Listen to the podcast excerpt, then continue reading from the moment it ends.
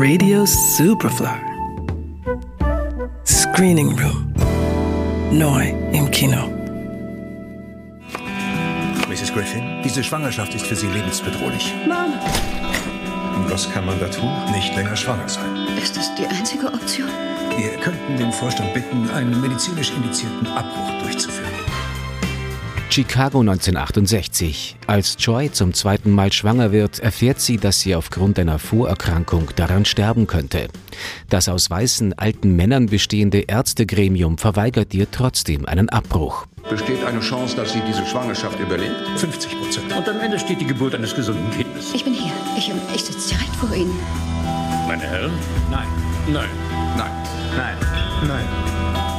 Ihr bleibt nur der Weg in die Illegalität. Dabei stößt sie auf eine Gruppe von Frauen, die unter großem Risiko anderen dabei helfen.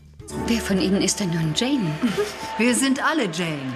Unsere Organisationstreffen finden jeden Donnerstag statt. Das ist die Adresse. Wie sollen wir die alle rechtzeitig abarbeiten? Dieses elfjährige Mädchen, diese Frau hier hat Krebs. Sie wurde vergewaltigt. Hier darf nur der Zufall entscheiden. Für viele von ihnen geht es um Leben oder Tod. Es geht für alle um Leben oder Tod.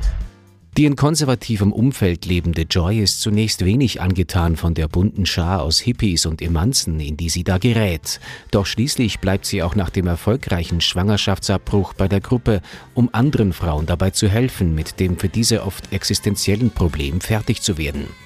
Dabei muss sie auch feststellen, dass sie über sich und ihren Körper erschreckend wenig weiß. Nach und nach macht sich ihr Engagement in der Gruppe auch darin bemerkbar, dass die Mutter einer 15-jährigen Tochter ihre eigenen Lebensumstände hinterfragt. Willst du unbedingt ins Gefängnis? Schatz, ich werde all deine Fragen beantworten. Ich will das nicht wissen. Call Jane stand auf den Zetteln, die die in den 70ern in Chicago tatsächlich existierende Organisation verteilt hatte. Weil Abtreibungen illegal waren, drohte Gefahr nicht nur vom Staat, sondern auch von der Kirche und sogar der Mafia. Für Hauptdarstellerin Sigourney Weaver soll der Film in Zeiten, in denen das Pendel gerade wieder in die konservative Richtung ausschlägt, vor allem dazu beitragen, das Thema zu entpolitisieren. You know, we're hoping that it will sort of depoliticize this and remind people that the person who's really at risk is the woman and that she needs all the support and compassion we can give her. We filmed it in the spring of uh, 21. So we, we were not, I was not expecting Roe versus Wade, this, this, this thing Yeah. that had transformed women's lives, given them a chance to control when uh, they have their families and how many children they have, and um, and uh, you know we didn't imagine that it could be overturned in such a way. Neben Sigourney Weaver als Chefin von Call Jane ist auch Elizabeth Banks als Joy zu sehen, die die Verwandlung der braven Hausfrau zur Frauenrechtsaktivistin glaubhaft erspielt. Premiere gefeiert hat der Film beim Sundance Festival. In Berlin war er im Rennen um den Goldenen Bären. Call Jane. Ab Freitag im Kino. Johannes Romberg, Radio Superfly. Radio Superfly.